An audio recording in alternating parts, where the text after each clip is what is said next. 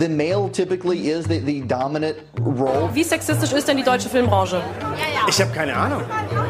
Ich habe ja keinen Sex. Know your role and shut your mouth. Und heute würde ich sagen, aber richtig schick gemacht. Du lässt mal ein bisschen blicken heute, oder? Putting a wife to work is a very dangerous thing. Zum Glück bin ich keine Frau, ey. Hystera, der Podcast. Warum Frauen nicht die Norm sind. Jule. Katinka. Hi, hi. Ich habe einen Post auf Instagram gesehen. Übrigens folgt uns auf Instagram. Hystera, der, Podcast. wow, wie synchron das gesagt hat. Voll gut. Ähm, und zwar von der Tagesschau. Und ich weiß nicht, ob du ihn auch gesehen hast, aber er hat mich ein bisschen schockiert. Mhm. Und zwar dürfen jetzt erst, ich weiß jetzt gerade nicht das genaue Datum, aber der Post ist vom 22. Mai. Und zwar dürfen jetzt erst seit kurzem Transmänner zur Polizei. Und was, wieso? Was? Erst seit kurz? Erst seit kurzem. Und zwar, bis vor kurzem galt Männer für den Polizeidienst als untauglich, wenn sie nicht mindestens einen funktionierenden Hoden besaßen. Wie absurd, oder? Das stand. Warte mal, aber es können doch Frauen in die Polizei. Aber keine Transmänner durften nicht. Ach so, also wenn man Mann war, musste man einen Hoden haben. Mindestens einen funktionierenden Hoden. Was ist das für eine Vorschrift? Aber warum? Ich habe keine Ahnung. Also ich denke mal, sie ist sehr alt. Hoffe ich jedenfalls. Aber auf jeden Fall ist nämlich jetzt der erste 21-jährige Transmann, der jetzt halt Polizist geworden ist, in Schleswig-Holstein. Aber äh, herzlichen Glückwunsch. Ja, oder? Äh, fand ich aber sehr krass. Also wer schreibt sowas irgendwo rein? Mindestens Habe ich ja noch nie gehört. Habe ich noch nie gehört, dass sie absurd, das ne? nicht dürfen. Aber Also natürlich gibt es schon Transmänner in, in der Polizei, aber dann halt quasi nicht als quasi geoutete Transmenschen. ja, gut. Ja. Ja, das fand ich sehr krass. Huh. Absurd, was ist, naja gut, was ist für eine Regel? Aber ich meine, will man mit jemand, der keinen Hoden hat, von dem gerettet werden? Mm-mm. Ich guck immer erst Hose runter, Eins, Und dann zwei, zähl ich nach. gut. Ja. dann mindestens eine. okay, aber äh, interessant, aber habe ich tatsächlich gar nicht gesehen. Ähm, besser spät als nie, Ja. schätze ich mal. Ja, auf jeden Fall. Letzte Folge haben wir über Sexarbeit gesprochen und bevor ich aber mit meinem Thema anfange, mit Pornografie, haben wir noch eine Woman of the Day. For too long, women have not been heard or believed if they dared to speak their truth to the power of those men. But their time is up. Ich fand es voll schwierig, eine Woman of the Day für diese Woche oder für diese Rubrik äh, auszuwählen, weil ich wollte erst jemand, der ins Thema passt. Aber irgendwie habe ich ja nicht wirklich was gefunden oder nichts, was mir gefallen hat. Deswegen mache ich was, was überhaupt nicht ins Thema passt. Oh, soll ich dich auch raten lassen? Oh ja. Oh. Ich finde aber, Angela Merkel hat super zur Sexarbeit gepasst von mir. Ja, warum? Willst du Nee, das das ein vielleicht ein bisschen ähm, nochmal erläutern? Ich wollte auch Sie ist einfach sagen. so sexy. Ja. Ist Sie, sie. äh, sie ist auch sexy. Ja. Ich meine, sexier als Scholz. Auf, auf jeden Fall. Okay. Meine Woman of the Day ist Britin. Das weißt du ja schon. Mhm. Wir müssen uns nämlich immer ähm, einen Tipp geben, damit wir nicht dieselbe Woman nehmen. Das wäre mal ganz abgesehen davon, dass wir uns immer einen Tipp geben. Das wäre so krass. Das ja richtig krass. Von aber, all den Frauen auf der Welt. aber ich meine, wir sind in derselben Bubble ja, okay. und wir sind, wir sind ja schon ähnlich. Ich meine, sind wir Two peas in a überhaupt? pod. Genau. Sie hat gelebt. Also sie ist tot. Sie hat gelebt. Sie ist tot. Eigentlich wollte ich sagen, wann sie gelebt hat, aber sie ist auch tot. Sie hat gelebt. Da gab es noch keine Autos. Glaube ich. Ist es auch eine Regierungs quasi Chefin gewesen? Nee. Nee. Sie war Schriftstellerin. Ich lese echt viele Bücher. lese ich nicht, so ein Scherz. Deswegen, nee. Es ist Jane Austen. Ah, ah. Wow, kenne ich sogar. Genau, Jane Austen ist eine britische Schriftstellerin, wie ich jetzt schon verraten habe. Und ihre Werke Stolz und Vorurteil oder Emma gehören heutzutage zu Klassikern der Literatur. Sie wurde am 16. Dezember 1775 in Steventon geboren. Sie war das siebte von acht Kindern in einer sehr gebildeten Pfarrersfamilie. Ihr Vater, der eine große Bibliothek besaß, förderte das literarische Interesse seiner Tochter. Und so begann sie schon sehr früh, die Werke berühmter Schriftsteller zu lesen. Und mit zwölf Jahren verfasste sie schon ihre ersten eigenen literarischen Werke, wie Satire und kurze Prosatexte. Ihre ersten Romane erschienen 1811 und 1814 mit Sense and Sensibility auf Deutsch Verstand und Gefühl und Pride and Prejudice auf Deutsch Stolz und Vorurteil. Weitere literarischen Ruhm brachten ihr dann ihre Werke Emma und Northanger Abbey auf Deutsch die Abtei von Northanger. Im Mittelpunkt ihrer Romane steht immer eine Liebesgeschichte, die meist ein Happy End hat, das durch eine Liebesheirat geschieht. Dabei kreiert sie dramatische Wendungen und macht präzise Gesellschaftsbeobachtungen. Sie ist für die englische Literatur die Erfinderin des realistischen Romans. Aber all ihre Romane wurden unter einem Pseudonym veröffentlicht, und zwar stand da nicht Jane Austen, sondern By a Lady. Mhm. Nicht ganz süß. Jedoch wurde ihre Arbeit als Schriftstellerin bald eher zu einem offenen Geheimnis und man wusste, sie schreibt. Denn schon zu Lebzeiten war sie sehr erfolgreich und wurde sogar schon damals ins Deutsche übersetzt. Natürlich erreichten ihre Werke erst später die Popularität, wie sie sie jetzt haben. Stolz und Vorurteil gilt mit über 20 Millionen verkauften Exemplaren und mehreren Filmadaptionen zu einem der erfolgreichsten Klassiker der englischen Nationalliteratur. Und obwohl es in ihren Werken fast immer um Liebe und Heirat ging, blieb Austen ihr Leben lang unverheiratet. Was zu der Zeit sehr ungewöhnlich war. Es wurde zwar dokumentiert, dass sie verliebt war, und zwar in Tom Lefroy, dessen Familie jedoch gegen die Heirat mit Jane war, weil sie zu arm war. Schade. Und Harris Bigwitter hat ihr sogar einen Antrag gemacht. Den hat sie auch vorerst akzeptiert, weil er auch sehr wohlhabend war. Jedoch empfand sie nicht zu ihm und beendete die Verlobung schon am nächsten Tag.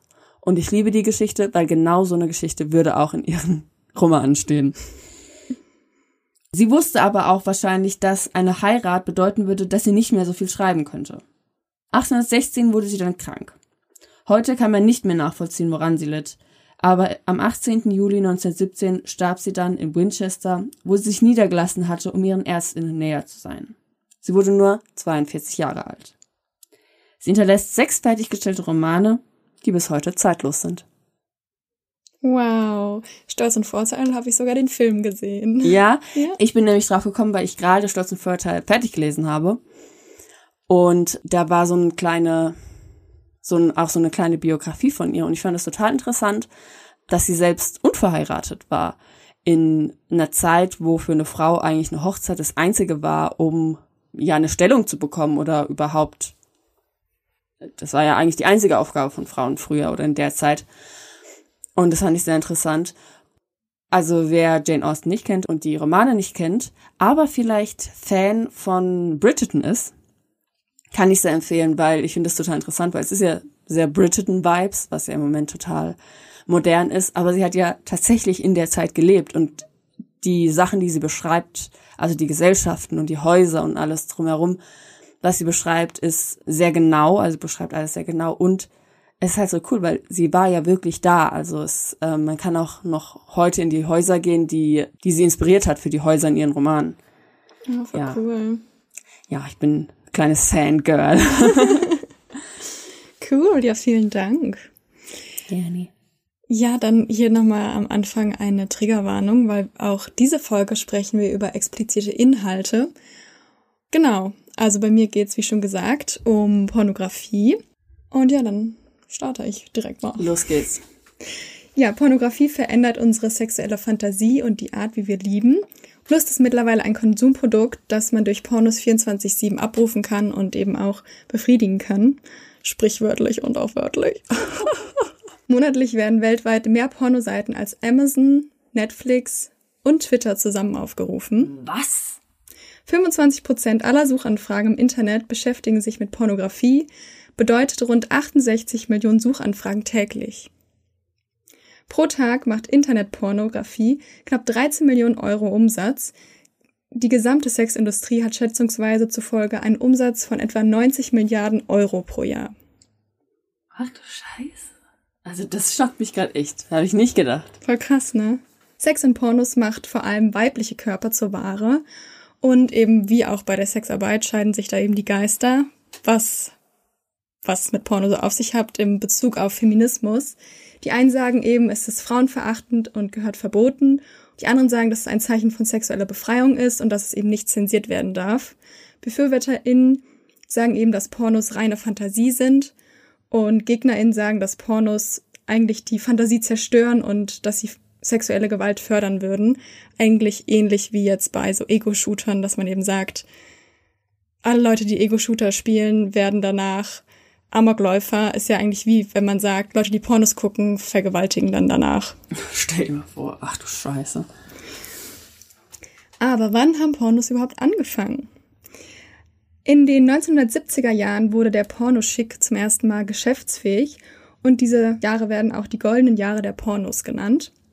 Herrenmagazine wie beispielsweise Playboy oder Penthouse hatten seit gab es eigentlich schon seit den 1950ern, aber hatten so um die 1970er eben ihre Blütezeit oder waren erst seitdem wirklich angesehen, weil eben schon davor die Hemmungen, öffentlich weibliche Körper zu zeigen, eben gesenkt wurde durch diese Magazine. In Deutschland waren es äh, Magazine wie Quick oder Praline. Finde ich super Namen. Hey, Praline, brauchst du Füllung? wow. Und das waren eben diese ersten Busenmagazine, wie sie damals noch genannt wurden.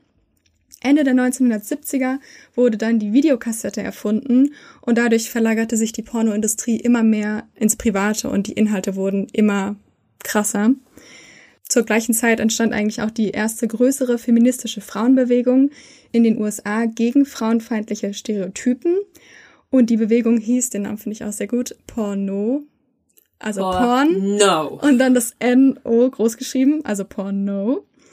Und eine große Verfechterin davon war Linda Lovely. Und die war nämlich Schauspielerin in einem Film. Da darfst du gleich raten. Sie war, sie war Schauspielerin im Film Deep Throat von 1972 und es war ein Spielfilm und der lief in den Kinos. Und ich gebe dir jetzt kurz einen Teil vom Plot. Also Linda Lovely war eine der Hauptdarstellerinnen und die ist zum Arzt gegangen mit der Befürchtung, dass sie keine Klitoris hat. Und der Arzt hat sie untersucht und jetzt darfst du mal finden, weil die hatte nämlich ihre Klitoris nicht da, wo normale Frauen das haben, sondern an einer anderen Stelle des Körpers. Und nochmal kurz zur Erinnerung, der Film hieß Im Deep Mund. Throat. Im Mund. Du hast richtig geraten. Dazu gibt's, das können wir euch nochmal verlinken, dazu gibt's richtig gute Trailer auch noch. Und zwar untersucht der Arzt die halt so und sagt, ja, was haben sie denn? Und dann sagt sie halt, ja, sie hat halt Lust dabei, aber sie kommt halt nicht zum Höhepunkt. Und dann sagt er, ja, dann untersuche ich sie jetzt mal. Naja, und dann im Endeffekt findet er halt die Klitoris im Mund und dann sagt er, na dann können wir jetzt ja auch mal gucken. Naja, und dann geht der Porno halt los. Also es ist ein Porno, ist kein normaler Film. Also es ist ein Spielfilm, aber eigentlich ist es halt einfach ein Porno gewesen. Aber ein Spiel für Läng Länge. Ja. Kleine Anekdote. nee, also das würde ich gerne mal sehen. Also klar, ich habe schon mal ein Porno gesehen, aber so einen richtigen Spielfilm. Das interessiert mich. Was macht man denn? Also für eine Stunde. Man kann ja keine Stunde Leute beim Knödel oder Also ich habe mir jetzt nur die drei Minuten angeguckt. Die waren auch sehr, also es, ne, der ist sehr alt. Das sind, der ist von 1972. Also die drei Minuten, wo, wo sie beim Arzt ist, die, den Ausschnitt gibt's. Aber auch nur, bis er dann sagt, ah, dann gucken wir doch jetzt mal, ähm, ob das funktioniert. können wir später angucken. Ja, ich zeig's dir. Cool. Genau, also wie, wie du richtig geraten hast, ihre Klitoris war im Hals. Und seitdem war auch der Oralsex oder Deep Throating auch sehr beliebt dann der Zeit danach in Pornos. Ja, aber wie schon gesagt, war sie eine der Verfechterinnen von Porno. Und zwar sagt sie nämlich später, dass ihr damaliger Freund sie dazu gezwungen hat, dort mitzuspielen. Und laut ihrer Aussage sieht man eigentlich, wie sie halt vergewaltigt wird in diesem Film. 1978 brachte dann Alice Schwarzer die Porno-Bewegung auch nach Deutschland und forderte ein grundsätzliches Pornoverbot um, Zitat, verharmlosende oder verherrlichende, deutlich erniedrigende sexuelle Darstellungen von Frauen und Mädchen in Bildern oder Worten zu unterbinden. Aber ich verstehe das nicht. Warum braucht man denn ein absolutes Verbot? Warum kann es kein Verbot von Inhalten der Art geben? Oder? Also ist ja nicht jede Art von Sex erniedrigend sofort für eine Frau. Ja, ich weiß auch nicht. Warum ist aber virtueller Sex so interessant? Virtueller Sex bietet eben eine Fülle an Fantasien und ermöglicht eben durch dann die Masturbation einen Ausgleich und prinzipiell ist eben auch Masturbation eben gesund und dient auch zur Erforschung des eigenen Körpers.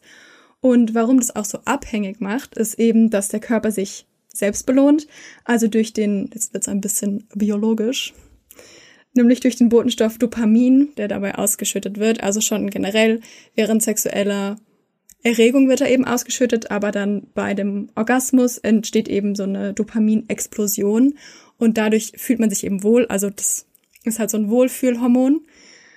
Ein anderes Hormon, was aber eigentlich durch Pornos nicht befriedigt werden kann oder nicht hergestellt werden kann, ist das Kuschelhormon. Das wird Oxytocin genannt. Und das entsteht eben nur bei physischer Berührung von dem Körper des Partners, also wenn sich eben zwei Körper berühren. Und Oxytocin ist eben ein Hormon, was im Gehirn, also im Hypothalamus gebildet wird. Und es spielt unter anderem bei Paarbindung, Orgasmen, mütterlicher Bindung, Gruppen- und Angstverhalten eine sehr große Rolle. Und das können Pornos eben nicht.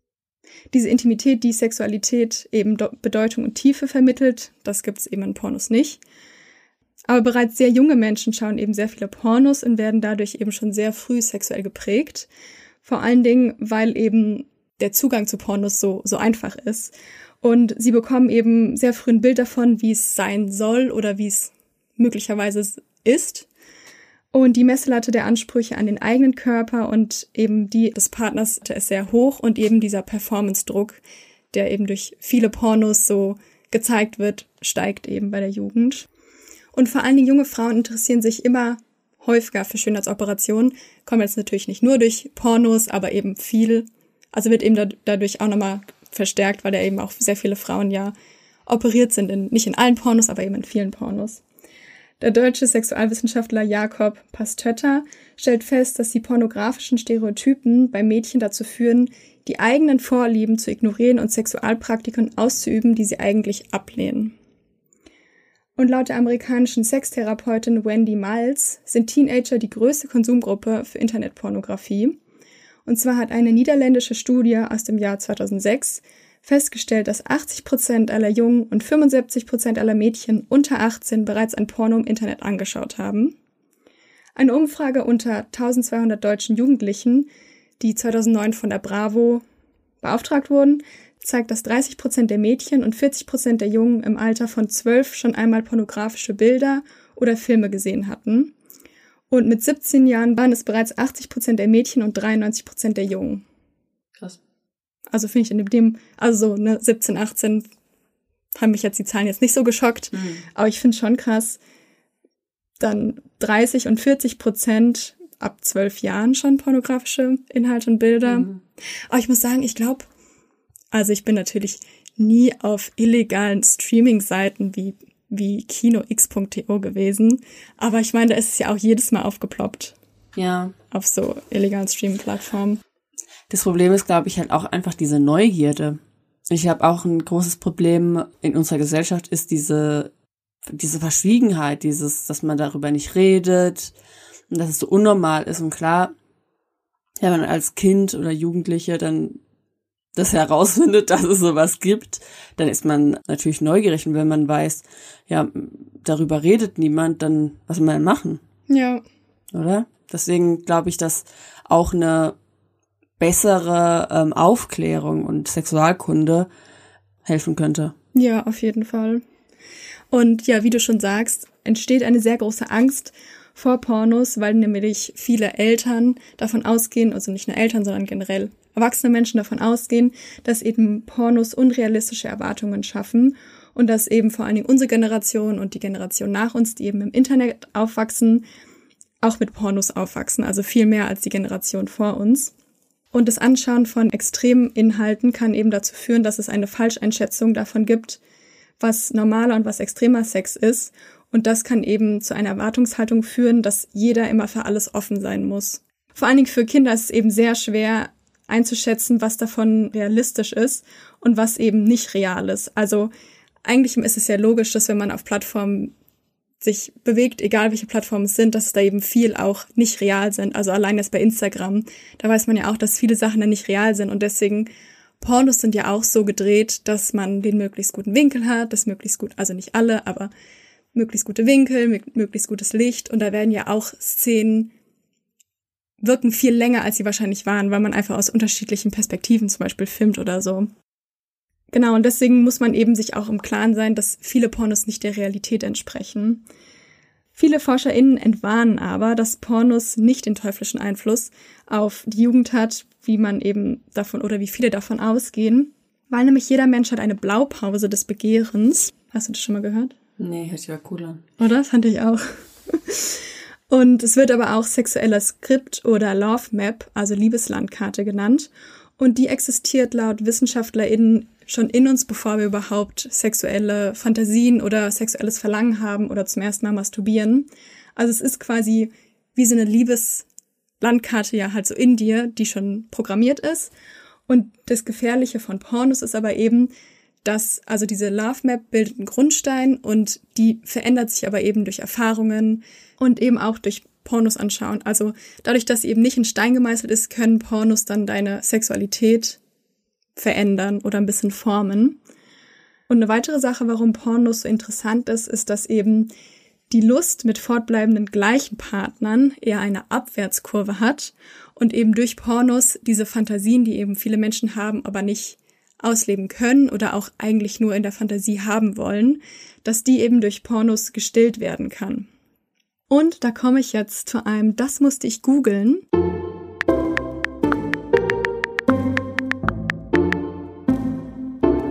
Weil Pornos profitieren nämlich von dem sogenannten Coolidge-Effekt.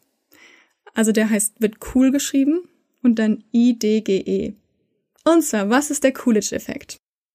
Der Coolidge-Effekt wurde mit einem wissenschaftlichen Experiment von 1956 nachgewiesen, und zwar an, wir lieben es, Rattenmännchen, bevorzugt also Männchen. Da wurde festgestellt, dass der wiederholte Geschlechtsverkehr mit demselben Weibchen den sexuellen Appetit des Männchen dämpft. Also wenn eben ein Rattenmännchen nur ein Weibchen zur Verfügung hat, hat, dann paaren die sich eben nicht so oft. Wenn man aber jetzt dem Männchen immer wieder neue Weibchen in dem Käfig setzt, dann hat es eine gleichbleibende beziehungsweise noch höhere sexuelle Aktivität, als wenn eben nur ein Weibchen im Käfig ist. Bei dem Versuch hat man ein Rattenmännchen mit vier bis fünf Weibchen in den Käfig gesetzt und eben beobachtet, dass sich das Männchen bis zur völligen Erschöpfung mit allen Weibchen gepaart hat und dann eben danach, nachdem es sich mit allen gepaart hat, keine weitere Stimulation der Weibchen eben vorgenommen hat. Und dann hat man aber beobachtet, dass wenn man ein neues Weibchen reingesetzt hat, nachdem es schon komplett erschöpft war, es sich wieder gepaart hat. Was muss, das muss. Ja. Und allgemein beruht eben dieser Effekt auf der Erhöhung des Dopaminspiegels, wovon ich schon vorhin gesprochen habe. Also eben dieses Hormon, was ausgeschüttet wird und wodurch man sich dann eben gut fühlt, also dieses Belohnungssystem. Und man wollte aber in diesem Experiment nicht nur an männlichen Tieren forschen, sondern hat das Experiment auch nochmal mit weiblichen durchgeführt. Und dafür hat man Hamster genommen und bei den Weibchen hat man es auch gesehen, aber nicht so stark wie bei den Männchen. Also die haben sich dann auch mit anderen Männchen gepaart, aber eben nicht so krass wie bei den Männchen. Genau, und jetzt nochmal eine kurze Fun Fact Time.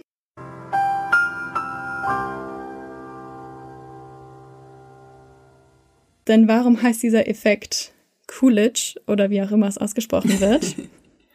Und zwar, das fand ich nämlich sehr lustig, der Effekt ist nach einer Anekdote über den US-Präsidenten Calvin Coolidge, der 1872 bis 1933 gelebt hat, benannt. Und laut dieser Anekdote wurde der Präsident mit seiner Frau, Grace Coolidge damals, über einen Musterhof geführt, und zwar getrennt voneinander. Und es wird so erzählt, dass die Frau damals den Hühnerstall gezeigt bekommen hat und darüber gestaunt hat, dass es nur einen einzigen Hahn gibt und ihr wurde dann gesagt, dass äh, das gar kein Problem wäre, weil der würde sich Dutzende Male am Tag paaren. Daraufhin hätte sie dann angeblich gesagt, sagen Sie das mal meinem Mann. Und als der das dann gehört hat, hätte er, wäre sehr empört gewesen, hat dann nochmal nachgehakt und hat gefragt, jedes Mal mit derselben Henne. Und dann wurde ihm gesagt, nein, jedes Mal mit einer anderen. Daraufhin hatte er gesagt, sagen Sie das mal meiner Frau. Ein Witzbold. genau, wie schon gesagt, eben Pornos stillen dann dieses Verlangen oder dieses Abenteuer oder die Fantasie, die eben viele Leute von Sex haben. Aber kommen wir jetzt mal zu den Frauenbildern. Wie werden überhaupt Frauen in Pornos dargestellt? Oder wie oft schauen Frauen überhaupt Pornos? Weil eigentlich ist ja eher bekannt, dass mehr Männer Pornos schauen. Und Untersuchungen von Pornhub haben aber ergeben, dass sogar ein Viertel aller Online-BesucherInnen mittlerweile Frauen sind, was ich schon relativ viel finde. Ein Viertel. Ja. Die Porno-Webseite YouPorn stellt fest, dass 18 Prozent der Frauen jeden Tag und 63 Prozent wöchentlich Pornos schauen. Die Webseite X-Hamster hat 2019 berichtet, dass es einen massiven Anstieg ihrer ZuschauerInnen gab, von denen circa 30 Prozent Frauen sind. Und die Verkaufszahlen von Sextech, also wie beispielsweise Vibratoren, sind auch stark angestiegen. Und das zeigt eben auch die Interesse von Frauen an der Erotikbranche. Besonders in der Pandemie sind die Verkaufszahlen für Sexspielzeuge sehr stark angestiegen. In Deutschland, Österreich und in der Schweiz um rund 40 Prozent. Krass. Ja, man kann nicht mehr tindern. Ja. Die Geschlechterdifferenz bei den ZuschauerInnen liegt zum einen eben an den sehr männlich geprägten heteronormativen Sicht, die eben viele Pornos haben. Sehr viele Pornos sind eben heterosexuell und sind dann eben von Männern für Männer geschrieben. Und die Lust der Frau spielt dabei eben oft eine untergeordnete Rolle. Es wird eben gezeigt, was heterosexuellen Männern gefallen könnte oder wovon angenommen wird, dass es ihnen gefallen wird. Und Männer werden eigentlich durchgängig in Pornos unter Druck gesetzt, weil sie eben die Rolle des Dauerperformers zugeschrieben bekommen. Also eigentlich der Mann muss immer bereit sein und muss immer standhaft. Standhaft sein, genau. Häufig werden eben in pornografischen Darstellungen auch Machtverhältnisse gezeigt, in denen dann eben die weibliche Darstellerin eher unterwürfig gegenüber dem männlichen ist und eigentlich eher das Objekt und der Mann eben das Subjekt in den Pornos. Typischere heterosexuelle Pornos sind ja eigentlich denkbar schlicht, also es sind mindestens zwei Menschen, die aufeinandertreffen und dann irgendwo halt Sex haben in verschiedenen Stellungen und in verschiedenen Varianten. Und ja, die Frau stöhnt dabei eben durchgängig und die meiste Zeit im Bild ist eben auch die Frau, und vom Mann sieht man, wenn überhaupt, eigentlich nur das irrigierte Glied. Also es geht ja eigentlich schon in Heteropornos eher um wie die Frau aussieht. Ja, wie, genau, wie die Frau aussieht, aber der Mann performt eben. Ja. Also es wird eben gezeigt, was dem Mann gefällt. Mhm. Was er ja, sieht. au, aus der Sicht des Mannes ja auch oft. Genau. Und die ähm, Autorin Sandra Konrad, über die hat Jule schon letzte Folge gesprochen, die hat in ihrem Buch Das beherrschte Geschlecht gesagt, ähm, so orientiert sich die Kameraeinstellung am männlichen Blick, damit der Konsument in die Rolle des männlichen, hyperpotenten Darstellers schlüpfen kann. Der Konsument wird vom Zuschauer zum Teilnehmer, zum Akteur und letztlich zum Penis. Fand ich sehr ja. gut. Aber ja, wie du gesagt hast, es ist eben, die Kameraeinstellung ist oft aus der Sicht des Mannes auf die Szenerie gestellt.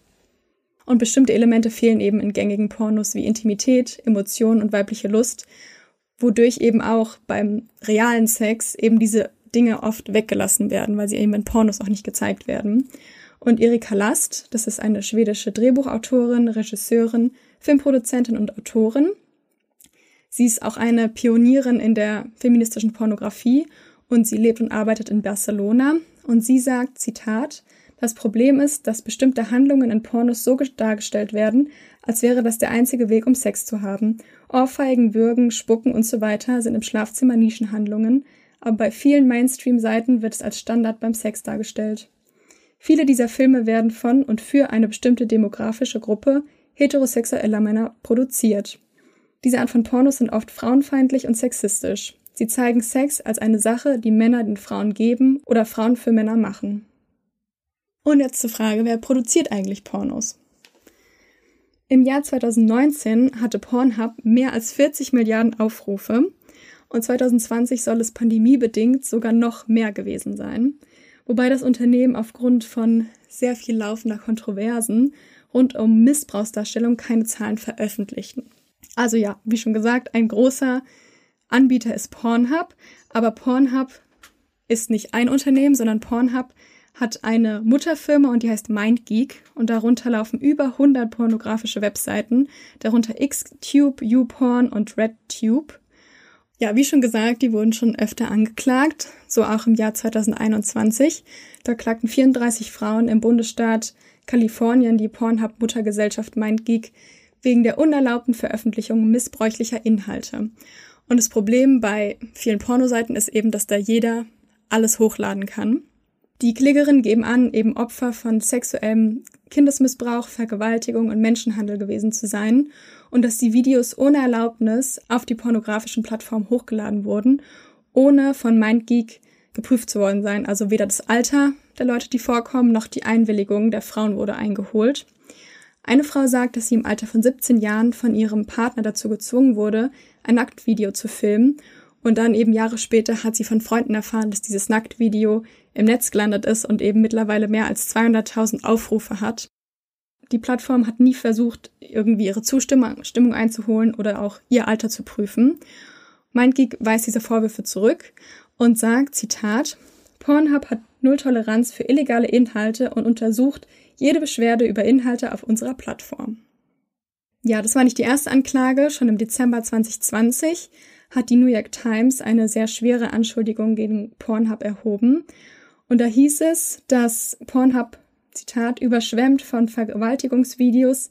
Sie macht die Vergewaltigung von Kindern, Rachepornografie, versteckt aufgenommen Videos von Frauen unter der Dusche, rassistische und frauenfeindliche Inhalte und Bilder von Frauen, denen mit Plastiktüten die Luft, Luft genommen wird, zu Geld. Bei der ersten Drohung der New York Times hat eigentlich MindGeek auch nur die Vorwürfe eben zurückgeworfen und hat nicht wirklich was unternommen. Aber erst als der Bezahldienst Mastercard und Visa damit gedroht haben, aus den Geschäften mit MindGeek auszutreten, haben sie angefangen, etwas zu tun. Und zwar dürfen seit Dezember 2020, was ich echt krass finde, dass es erst seit zwei Jahren ist, können nur noch verifizierte NutzerInnen Videos hochladen. Im Zuge dessen wurden eben sieben Millionen Clips entfernt. Krass. Dann ist aber natürlich die Frage, kann man überhaupt noch mit gutem Gewissen Pornos schauen? Und eine mögliche Lösung sind feministische Pornos oder feministische Pornoseiten. Und die gibt es nicht erst seit ein paar Jahren, sondern die sind im Zuge eigentlich der Por Porno-Bewegung entstanden, weil es ist nämlich eine Gegenbewegung entstanden, die hieß damals noch Sex Positive Feminism, aber auch Por Yes. Wow, so kreativ. Und die Sex Positive Feminism Bewegung sagt eben, dass Pornos oder Sex selbst und Lust ist eben nicht das Problem, sondern die Industrie. Und sie sagen auch, was ein sehr großer Irrglaube ist, dass eben in feministischen Pornos andere Inhalte gezeigt werden wie in gängigen Pornos. Das stimmt aber nicht. Es gibt keine feministischen Inhalte, sondern einfach nur das Konzept und die ganze Produktion und das Produkt, die sind eben feministisch. Eine Wegbereiterin davon ist Erika Lust, von der habe ich vorhin schon ein Zitat vorgelesen. Und sie ist nämlich auch Gründerin von Erika Lust Films. Und das ist eine Produktionsfirma für alternative Pornos. Was ihr eben wichtig ist, dass die Filme zeigen, worauf eben auch Frauen stehen und dass verschiedene Körpertypen gezeigt werden, unterschiedliche Altersgruppen, ethnische Vielfalt und Gleichberechtigung ist ihr eben sehr wichtig im Porno. Und Sex ist für sie etwas Natürliches und Gesundes und Männer und Frauen, also vor allen Dingen Heteropornos, sollen eben zusammenarbeiten, um eben gegenseitig die sexuellen Bedürfnisse zu befriedigen. Und was sie sagt, was der allerwichtigste Part ist, dass eben die ganze Produktion ethnisch abläuft. Also jeder Beteiligte ist ein Mensch mit Gefühlen und Bedürfnissen und es muss ein gutes Arbeitsklima herrschen und alle Beteiligten müssen angemessen bezahlt werden.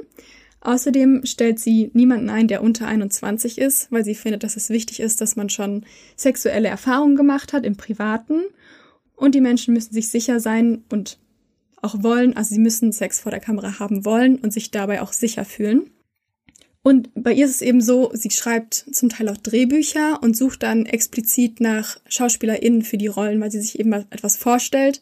Und dann wird eben auch geguckt, ob eben die Menschen miteinander harmonieren. Und wenn es halt nicht so ist, dann sucht sie halt nochmal weiter. Also sie will auch, dass die Pornos eben sehr schön einfach sind und ästhetisch. Und sie sagt, wenn eben Pornos ethnisch ablaufen, dann kann, kann sich auch der Producer mit dem Namen drunter schreiben. Und das ist eben sagt sie auch ein Zeichen, woran man sehen kann, wie Pornos produziert wurden. Also wenn unter den Videos kein Producer steht, dann ist da meistens irgendwas nicht ganz so gut gelaufen. Und sie sagt, der Schlüssel zum Feminismus ist eben, dass Frauen sich die Rolle nehmen, die sie haben wollen oder die in die Rolle schlüpfen, in der sie sein wollen. Und deswegen findet sie das so wichtig, dass auch Frauen hinter der Kamera stehen sollen. Und deswegen hat sie X Confessions gegründet. Und damit will sie Frauen ermutigen, auch selber Pornos zu drehen. Und sie stellt 250.000 Euro von ihrer Produktionsfirma zur Verfügung, um eben weibliche Regisseurinnen zu unterstützen. Und die Frauen oder Frauen generell sollen eben ihre eigene Geschichte über Sexualität erzählen. Und dann kommen wir jetzt zu meinem Produkt des Tages. Boom, boom, boom. boom, boom, boom. Und das ist nämlich lustig, weil ähm, eine Freundin von mir, Freundin von mir, sage ich, ist, ist auch eine Freundin von mir, weißt du was? Ja. Nein, deine beste Freundin. Also, Freundin von uns. Die hat mir das sogar empfohlen. Und jetzt bei der Recherche bin ich nochmal drauf gestoßen. Und zwar Cheeks. Das ist eine feministische Porno-Plattform. Und die wurde von Denise Katzenberg gegründet. Und sie sagt eben, dass Sexismus ein strukturelles Problem ist, das eben in fast jeder Industrie wiederzufinden ist und deswegen auch eben in Pornos, in der Pornoindustrie. Und das Problem da ist aber eben, dass durch die Illegalität und die Unsichtbarkeit der Pornobranche solche Vorfälle eben sehr viel mehr Raum gewinnen können und da eben weniger Möglichkeiten besteht, Vorfälle zu melden als jetzt in anderen Branchen. Und sie sagt auch, dass eben die Produktion meistens zu männerdominiert ist. Und Zitat, mehr Diversität am Set kann dazu beitragen, dass ein gleichberechtigtes Klima entsteht, vor der Kamera wie auch hinter der Kamera. Und um eben die Verbreitung problematischer Inhalte von Cheeks zu verhindern, würden keine Darstellungen erlaubt, die von Nutzern hochgeladen werden und auch missbräuchlich sein könnten. Stattdessen wird eben der ganze Content von einem Team geprüft und auch persönlicher Kontakt zu den DarstellerInnen ist ihr sehr wichtig. Also, dass man eben auch die Einverständnis von denen einholt, bevor man eben Videos postet. Und um sich zu finanzieren, setzen die eben auf ein Abo-Modell. Also man muss da auch wie bei Netflix halt Geld bezahlen. Aber ich finde, wenn man ja weiß, dass es fair produziert wird und da mhm. jeder gerecht bezahlt wird und da keine komischen Inhalte sind, finde ich, ist es ja auch vollkommen in Ordnung, da auch ja. Geld für zu bezahlen. Wichtig ist eben, dass feministische Pornos nicht als Pornografie für Frauen angesehen werden. Denise Katzenberg sagt, es geht vielmehr darum, dass nicht ausschließlich die männliche Sicht berücksichtigt wird. Feministische Pornografie bedeutet eine diverse, abwechslungsreiche, nicht diskriminierende Darstellung von Sexualität und Intimität. Das heißt eben verschiedene Körpertypen, unterschiedliche Begehren und diverse Sexualität ohne Stereotypen und Klischees. Pornos können den sexuellen Horizont eben erweitern und das Publikum von Pornos wird eben immer größer und immer diverser.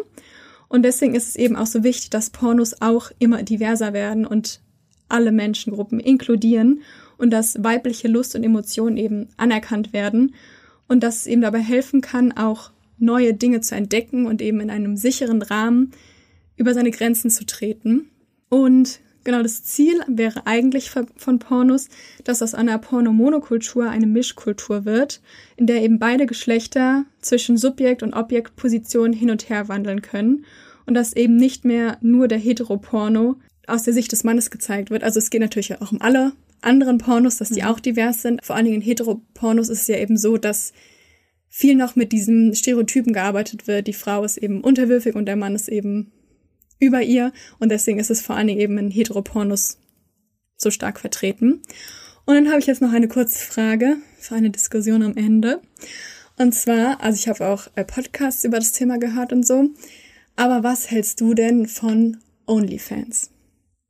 Also so arg kenne ich mich nicht aus. Also ich war ja, ich war noch nie auf der Seite. Soll ich noch kurz erklären, was das ist? Ah ja, vielleicht wäre es besser. Okay, also OnlyFans ist ja eigentlich nichts anderes als eine Porno-Plattform, wo eben sich jeder anmelden kann und Fotos oder Videos hochladen kann und man kommt nur an die Inhalte dran, wenn man eben bezahlt.